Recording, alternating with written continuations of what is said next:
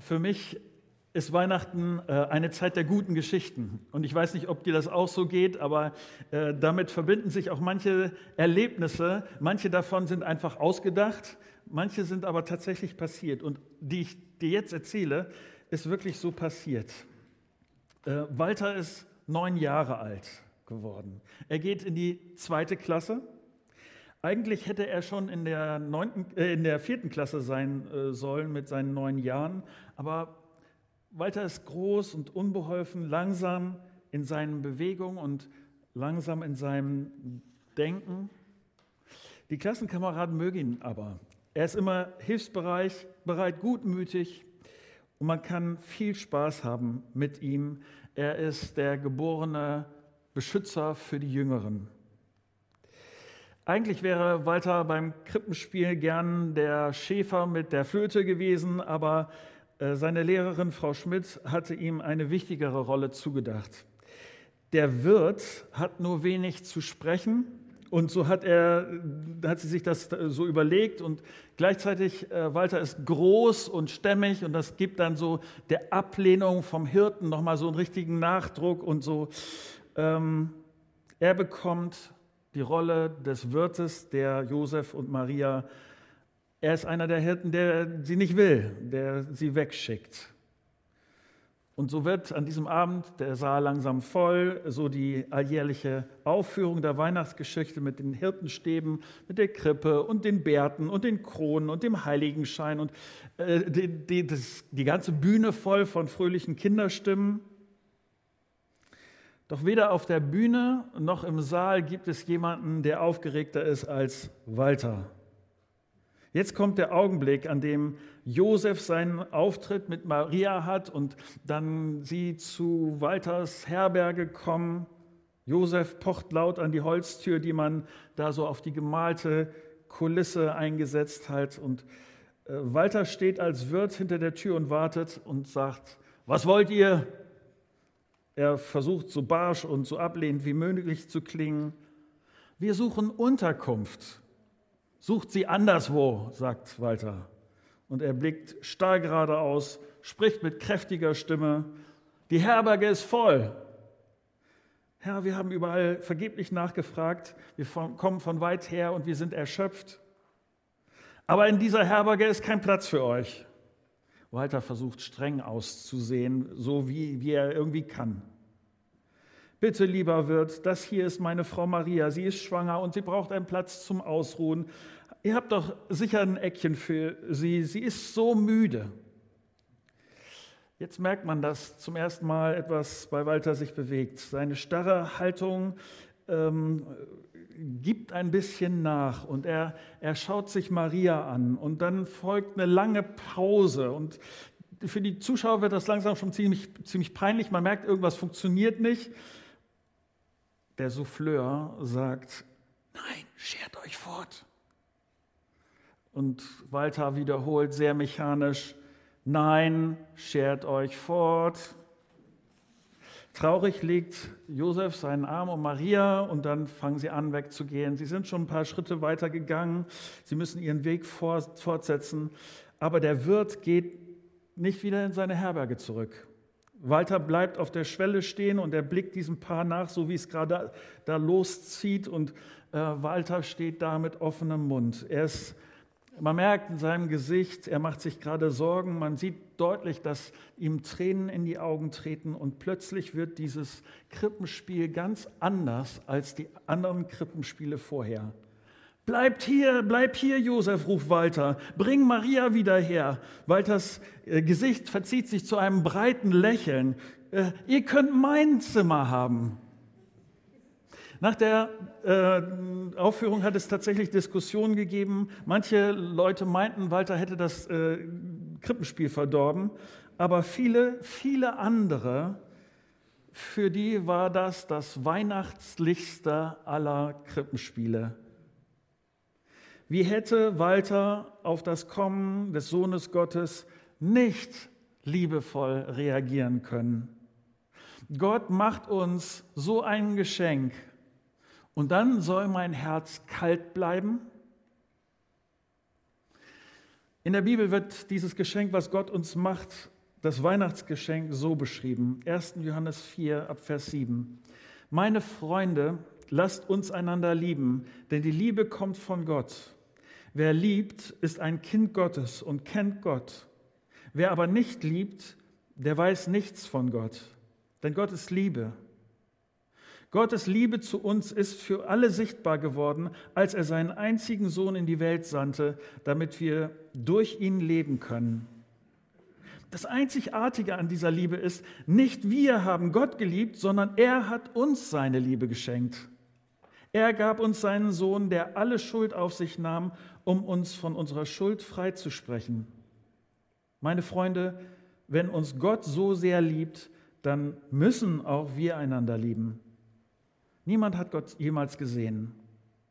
Doch wenn wir einander lieben, bleibt Gott in uns und seine Liebe erfüllt uns ganz. Ich sage es noch einmal, dass wir mit Gott verbunden bleiben und er mit uns ist, wissen wir, weil er uns seinen Geist gegeben hat. Wir haben es selbst erlebt und darum bezeugen wir, Gott, der Vater, hat seinen Sohn in diese Welt gesandt, um sie zu retten.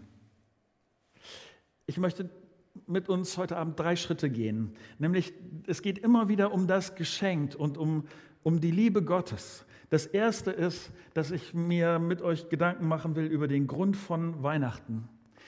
Viele von den Theaterstücken, die jetzt zu dieser Zeit laufen, die Kinder, die dann auf der Bühne stehen, um das deutlich zu machen, sie tun ihr Bestes, um das deutlich zu machen, was damals wirklich passiert ist, vor 2000 Jahren wirklich passiert ist. Eine junge Frau wird schwanger, einige Monate später wird ihr Baby in einem Stall geboren, Engel singen zur Geburt. Die Nachricht, diese erstaunliche, geht von den Engeln an die Hirten und sie erscheinen im Stall. Und ich mag diese Berichte der Bibel immer wieder, weil ich bin froh, dass sie wahr sind und dass sie zuverlässig sind und dass sie genau das berichten, was damals passiert ist. Und diese Berichte haben mit mir zu tun und ich behaupte, sie haben auch mit dir zu tun.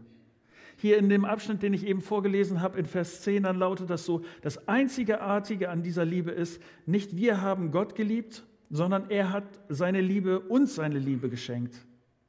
Er gab uns seinen Sohn, der alle Schuld auf sich nahm, um uns von unserer Schuld freizusprechen.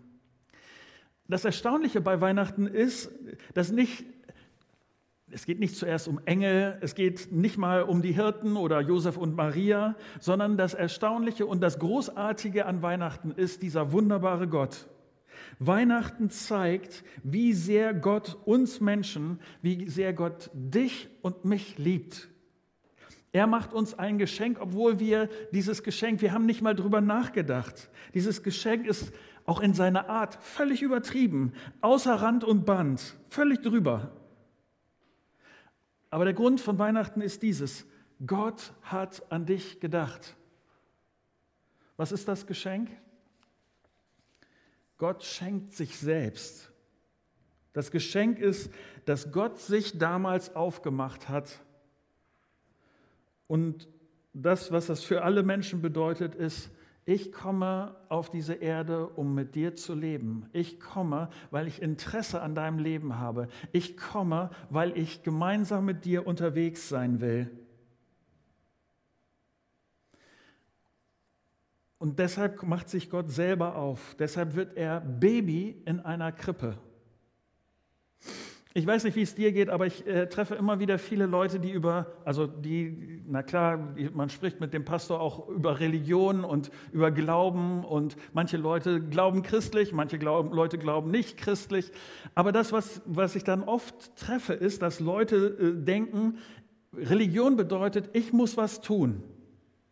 Ich muss nett sein, ich muss mindestens Weihnachten zur Kirche erscheinen, ich muss, ich muss irgendwie spenden, freundlich sein zu Leuten, damit ich sagen kann, dass ich Christ bin, damit ich sage, dass ich glaube. Und das ist etwas, was viele Religionen verbindet, dass ich etwas leisten muss, dass ich etwas tun muss.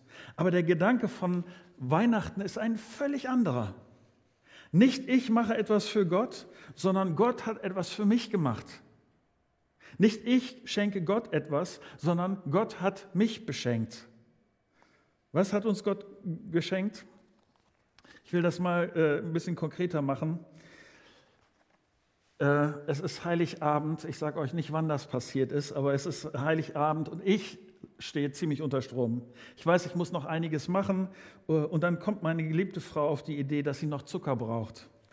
Ähm, glorreiche Idee. Ich weiß nicht, ob du weißt, was Heiligabend noch erstaunlicherweise in den Supermärkten äh, äh, äh passiert, aber ich habe meiner Frau meine Freude zum Ausdruck gebracht, wie glücklich ich damit auch bin, das jetzt machen zu dürfen. Ähm, was ich damit sagen will, die Gedanken in meinem Kopf, ich bin nicht so gut, wie ich eigentlich wollen würde. Ich würde gerne in solchen Momenten geduldig und freundlich sein, nicht so sehr an mich denken, sondern so, aber das bin ich nicht. Die Bibel sagt ganz deutlich, Gott ist gut und ich nicht, wenigstens nicht so, wie ich sein sollte. Und Gott startet hier zu Weihnachten, damals als Kind in Bethlehem, den, den ultimativen Versuch, dich zu retten, nämlich von dem, was, was dir nicht gelingt, wo du weißt, das war daneben, wo du weißt, das ist nicht gut gewesen. Wo, hier in diesem Text steht, dass er dich freisprechen will von deiner Sünde, von deiner Schuld. Hier, deshalb in, in dem Vers 10, ich lese das nochmal vor, das Einzigartige an dieser Liebe ist, nicht wir haben Gott geliebt, sondern er hat uns seine Liebe geschenkt. Er gab uns seinen Sohn, der alle Schuld auf sich nahm um uns von unserer Schuld freizusprechen. Vers 14. Wir haben es selbst erlebt und darum äh, bezeugen wir, Gott, der Vater, hat seinen Sohn in diese Welt gesandt, um sie zu retten. Weihnachten bedeutet, Gott lädt dich ein, in seine Familie zu kommen. Gott interessiert sich, er liebt dich, er, er findet dich so wichtig, dass er selber auf diese Erde kommt, um dich einzuladen, mit ihm unterwegs zu sein. Wie geht das ganz konkret? Ganz, ich will das ganz praktisch machen. Wenn du sagst, Gott, ich weiß noch nicht genau, wie, was das alles bedeutet mit dir, aber ich habe den Eindruck, du bist da und ich will das auch zu dir gehören, dann rede mit ihm. Formulier das in einem ganz einfachen Gebet, zum Beispiel so. Gott, ich will diese Beziehung zu dir. Ich weiß, ich bin nicht so gut, wie ich sollte. Bitte vergib mir. Ich will mein Leben ab jetzt mit dir zusammenleben. Wenn du so oder in deinen Worten so ein, ein Gebet formulierst, ich sage dir, die Bibel verspricht, Gott verspricht, er nimmt das ernst. Und dann gehörst du zu seiner Familie. Und das verändert dein Leben, das verändert mein Leben, das hat das Leben von vielen anderen verändert. Das ist mein zweiter Gedanke, nämlich Weihnachten hat was mit Veränderung zu tun. Äh, und das lesen wir in Vers 12 und 13. Niemand hat Gott jemals gesehen, doch wenn wir einander lieben, bleibt Gott in uns und seine Liebe erfüllt uns ganz. Das ist die Veränderung. Ich sage es noch einmal, dass wir mit Gott verbunden bleiben und er mit uns, wissen wir, weil er uns seinen Geist gegeben hat. Dieser Text sagt, wenn ich zur Familie Gottes gehöre, dann hat das Auswirkungen in meinem Alltag. Ein Beispiel, und auch wieder ein Beispiel, äh, ich mag diese Geschichte, aber ich kann euch sagen, ich, äh, es ist von einem Kollegen und er, das genau so passiert. Das, äh, ich musste jetzt daran denken, äh, als äh, in den USA so viele Flüge auf, ausfallen äh, durch den Winter, der jetzt da ist. Er hat das auch so erlebt, dass sein Flug durcheinander gekommen ist. Viele Leute haben am im Flughafen gewartet auf, ihre, auf ihren Flug. Es hat viel Verspätung gegeben und ähm, es waren nämlich plötzlich viel mehr Leute da, die wegfliegen wollten, als dass es Möglichkeiten gegeben hat. Schlangen, lange Schlangen. In wenigen Minuten sollte der äh, Flug starten, auf dem er war, und es war klar von der Schlange her, die vor dem Flug standen, wie soll das gehen? Also das sind viel zu viele Leute für, für dieses äh, ähm, Flugzeug und er merkte, dass die äh, Stimmung der Leute, die davor warten, äh, anfing zu kippen. Äh, das war die Anspannung. Man hörte das auch von dem, von dem äh, Personal, das da hektisch am Rummachen war.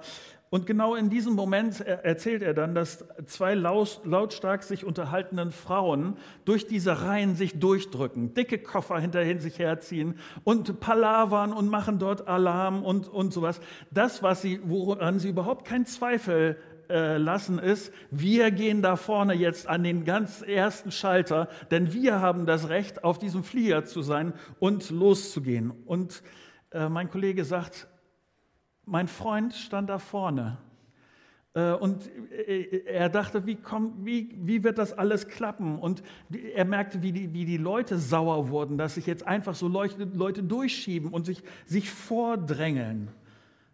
Ähm, sein Freund vorne am Schalter, er merkt auf einmal, ähm, der bewegt sich weg. Er bewegt sich ähm, auf die beiden Frau, Frauen zu. Ähm, ohne zu überlegen, hat er angefangen, ihnen Hilfe anzubieten, fragte, ob er ihnen bei dem Koffertragen behilflich sein dürfte, bot ihm seinen eigenen Platz in der Schlange an. Und dieses, ähm, dieser Moment ist aufgefallen. Die Leute, die drumherum waren, haben das gemerkt. Und mein Kollege erzählt mir, ähm, du hast gemerkt, dass an, angefangen, die Stimmung hat sich verändert. Äh, dieser Moment, dass jemand freundlich und in Ruhe mit diesen äh, Frauen geredet hat, dass er sogar bereit war, sich wieder hinten an die äh, Schlange zu stellen, all dieses, das hat den Moment verändert, die Stimmung verändert. Die Leute sind, haben angefangen, mit sich miteinander freundlicher umzugehen. Ich will nur sagen, wenn du mit Jesus unterwegs bist, wenn Jesus in dir lebt, wird sich dein Leben verändern. Äh, hier in diesem Text steht, die Liebe, die Gott dir gegeben hat, die, wenn er in dir lebt, wird das rauskommen. Es wird andere betreffen.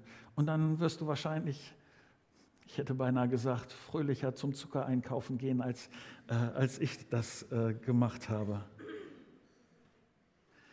Denn mein dritter Gedanke, und das ist jetzt für all die, die von uns, die ähm, mit Jesus unterwegs sind, weil äh, es scheint so zu sein, die Bibel sagt, dass wir Erinnerung brauchen daran, dass diese Liebe in uns lebt. Deshalb die Verpflichtung von Weihnachten. Hier in Vers 11 steht, meine Freunde, wenn uns Gott so sehr liebt, dann müssen auch wir einander lieben. Ich weiß nicht, wie es bei dir geht, aber ich erlebe immer wieder Leute, die muss allergisch sind die wollen nicht so gerne müssen müssen. Verstehst du? Äh, die, also wenn, wenn jemand mit denen äh, kommt und sagt, du musst, dann äh, gehen die Rollläden zu. Das, was hier steht, ist, wenn ich mehr und mehr verstehe, dass ich in Jesus beschenkt wird, bin, das ist Weihnachten. Du bist beschenkt, du bist Kind Gottes, gehörst zu seiner Familie, du bist beschenkt. Wenn ich das tiefer verstehe, dann werde ich auch verstehen, dass das, was hier an müssen steht, eine freundliche, klare, hin, klarer Hinweis von Gott ist. Mach das. Es geht gar nicht anders. Das ist gut. Ja, du hast vielleicht Herausforderungen in deiner Nachbarschaft, bei deinen Freunden. Du hast vielleicht sogar persönliche, zwischenmenschliche Herausforderungen in deiner Gemeinde. Aber je mehr ich die Liebe Gottes verstehe, dann verändert mich die Liebe Gottes auf seine Art. Ich tue dem anderen Gutes, obwohl er es nicht verdient hat. Meine Härte schwindet und die Barmherzigkeit in mir wird größer. Ich werde mutiger, auch klar und offen zu sagen, was, was nicht gut ist, ähm, was vielleicht unangenehm ist. Das ist Gottes Art. Aber es ist, ich werde es liebevoll ich werde es im Interesse des anderen formulieren. Liebe, wo vielleicht gar nicht so viel zu lieben ist, geduldig zu sein, wo ich sonst ausrasten würde, zuerst zu vergeben, wo die Schuld vielleicht gar nicht so sehr bei dir liegt und trotzdem zu sagen, ja, ich, ich vergebe dir, ich suche den Frieden mit dir. Gott schenkt sich selbst zu Weihnachten, damit du mit ihm unterwegs sein kannst und damit Liebe und Frieden von dir ausgehen kann und das sehr praktisch. Seine Liebe in deinem Leben und es, ist, es kann mehr und mehr bestimmt sein von ihm. Dafür ist Jesus gekommen. Dafür feiern wir ihn. Dafür ist das der Moment, ihm auch Danke zu sagen.